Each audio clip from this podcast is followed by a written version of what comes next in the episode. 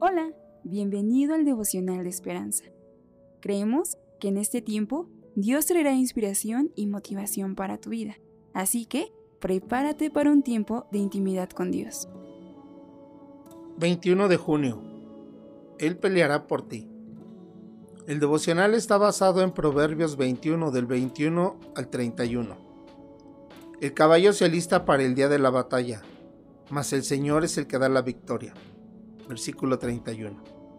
El autor nos dice, el caballo herido se llamaba Drummerboy, uno de los 112 que llevaron a los soldados durante la afamada carga de la Brigada Ligera.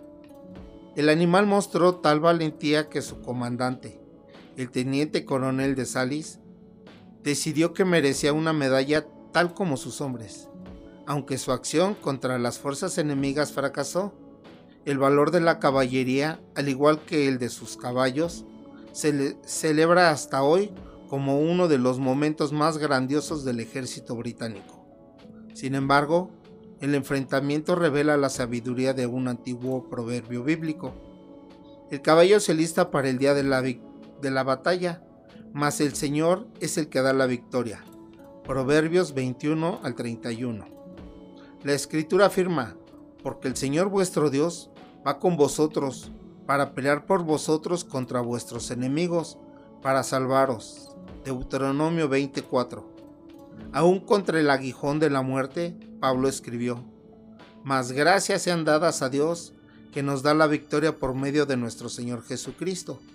Primera de Corintios 15, versículos 56 al 57.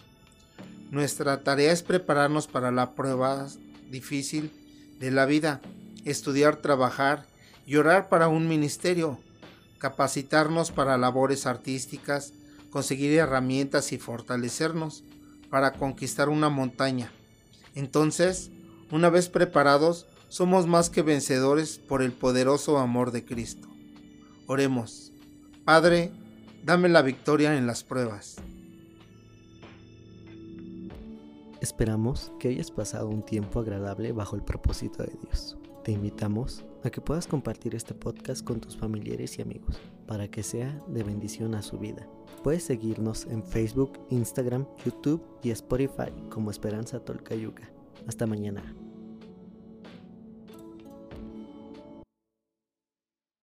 Hola, bienvenido al devocional de Esperanza. Creemos que en este tiempo Dios traerá inspiración y motivación para tu vida. Así que prepárate para un tiempo de intimidad con Dios. 22 de junio. Dios está ahí. Está basado en Génesis 28 del 10 al 22. Si fuera Dios conmigo y me guardare, el Señor será mi Dios. El autor nos dice, Aubrey le llevó a su padre anciano un saco forrado con lana pero él murió antes de poder usarlo. Entonces ella puso una nota de aliento y 20 dólares en el bolsillo y lo donó a una organización de caridad. A unos 150 kilómetros, incapaz de soportar más los problemas familiares, Kelly, de 19 años, se fue de su casa sin llevar un abrigo. El único lugar al que sabía que podía ir era la casa de su abuela. Quien oraba por ella.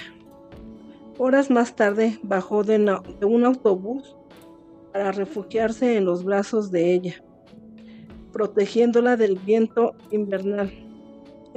Esta dijo, tenemos que conseguirte un abrigo en la tienda de la misión.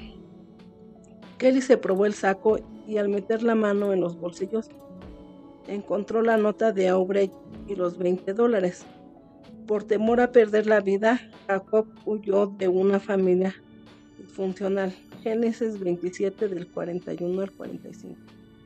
Cuando se detuvo por la noche, Dios se le reveló en un sueño y le dijo, He aquí yo estoy contigo y te guardaré por donde quiera que fueres. Jacob juró si, si fuera Dios conmigo, y me diere pan para comer y vestido para vestir, el Señor será mi Dios. Jacob edificó un altar rudimentario y llamó el lugar casa de Dios. Kelly llevaba la nota de Aure y el billete a todas partes, ya que le recuerdan que donde quiera que huyamos, Dios está ahí. Oración. Padre, ayúdame a acudir a ti primero antes que a, a otro lugar, Señor. Bendito Dios, Padre, te damos gracias. Amén. Esperamos que hayas pasado un tiempo agradable bajo el propósito de Dios. Te invitamos a que puedas compartir este podcast con tus familiares y amigos para que sea de bendición a su vida. Puedes seguirnos en Facebook, Instagram, YouTube y Spotify como Esperanza Tolcayuca. Hasta mañana.